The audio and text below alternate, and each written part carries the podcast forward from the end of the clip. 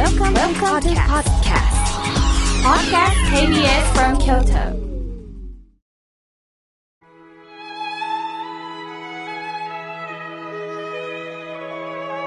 改めまして、僧侶の河村明慶です。今日の法話のテーマは、本当に強い人ってどんな人についてお話をいたします。まあ世の中には強いなぁと言われる人はたくさんいますよね。皆さんはどうですか？まあ強いっていうのを辞書で調べてみると、芯がしっかりしていて力が豊かな人、積極的に働く力が優れていると書かれています。例えば、スポーツの試合では、った人には強いなぁと言ったりしますよね。あとは、ストレスに負けない人を本場に強いなぁと言ったり、弱いものに対して、まあ、強いという存在があったり、誰に何と言われても意志を曲げない人、こういう人も、まあ、一般的に強い人と言います。また、見た目もありますよね。ちりして、大きくって、体力のありそうな人を、まあ、強い人と感じるわけです。ただ、この強さには、良い強さと悪い強さっていうのがあります。どういうことかというとね、人に与える印象が良い強さもあれば、人に与える印象が悪いという強さがあるということなんです。私のことを守ってくれて、どんなことでも相手には言葉でもって態度で勝つ。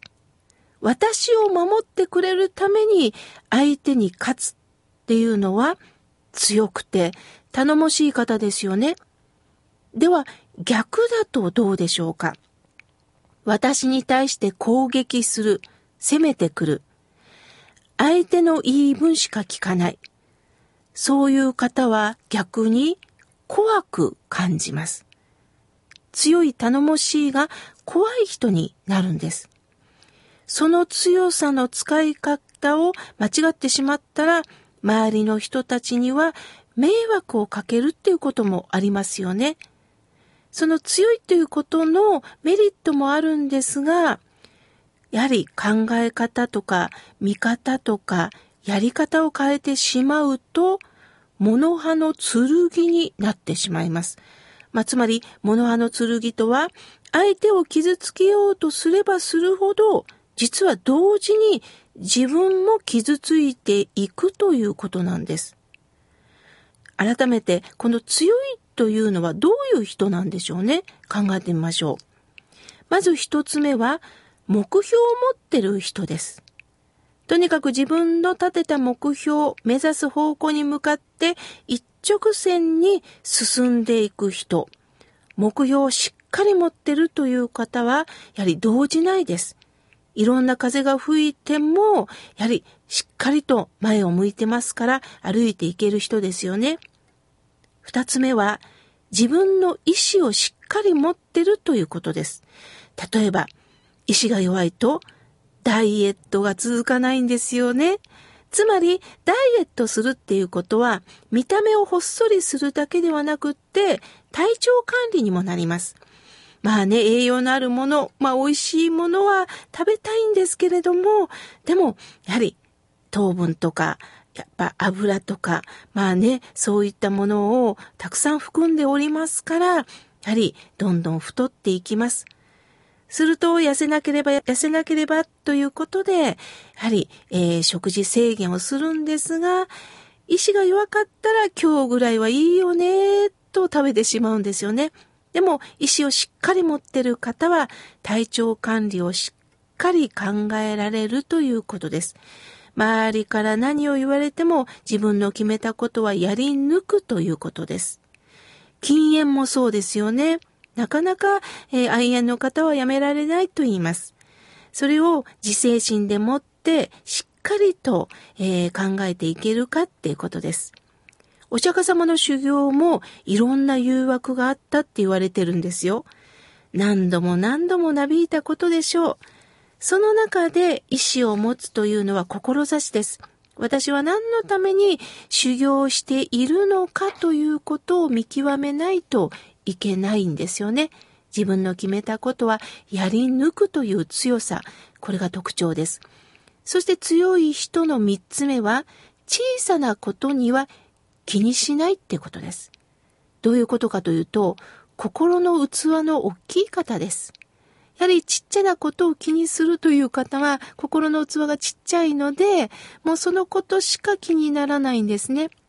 でも大きな器を持った方っていうのは、まあ、いっか、次頑張ろうなというふうに大きな器でそれも受け入れる度量を持ってるということです。さあ次に強い人は精神面が強いという人。精神面が強いといえば、まあ今で言うメンタルが強いっていう人ですよね。想像できるのがアスリートの方です。アスリートの方たちはもう生半端な精神力では本番に力を発揮するっていうことはできません。私はできないですよね。まあ、オリンピックにしても、お相撲にしても、野球にしても、サッカーにしても、まあ、様々な試合に打ち勝つ。まあこれは技術もあるんですが、精神力を鍛えるということも大きいです。あるコメンテーターさんがおっしゃってました。オリンピックで金メダルを取れる人は強さだけじゃないんです。その波に乗れた人なんですとおっしゃったんですね。なるほど。ある程度皆さんは鍛え抜いて努力をしていますよね。だけどその時にどうその波に乗っていけるのかっていうこともキーワードですよね。さあ、続いては、口調が強くなる人だそうです。まあ、口調が強くなるっていうのは確かにきついイメージがありますよね。相手を言いまかしてしまう。すると、それと同時に相手は傷つくということにもなります。さあ、ここまでお伝えしたのはあくまでも強い人のイメージです。では、仏様は本当に強い人ってどんな人って見てるかというと、強いという字の字を想像してください。左は弓です。弓というのは押したり引いたりと自ら曲がりますよね。つまり柔軟な人です。臨機応変という言葉がありますが、柔軟に対応できる人。周りに流されることなく自分のやりたいことをして生きてる人のことです。自分の好きなことをして生きるということは、ある時には誰かから批判も受けてしまうでしょう。しかし、何に趣を置いて生活をしてるかで、やはり周りは認めていくということなんです。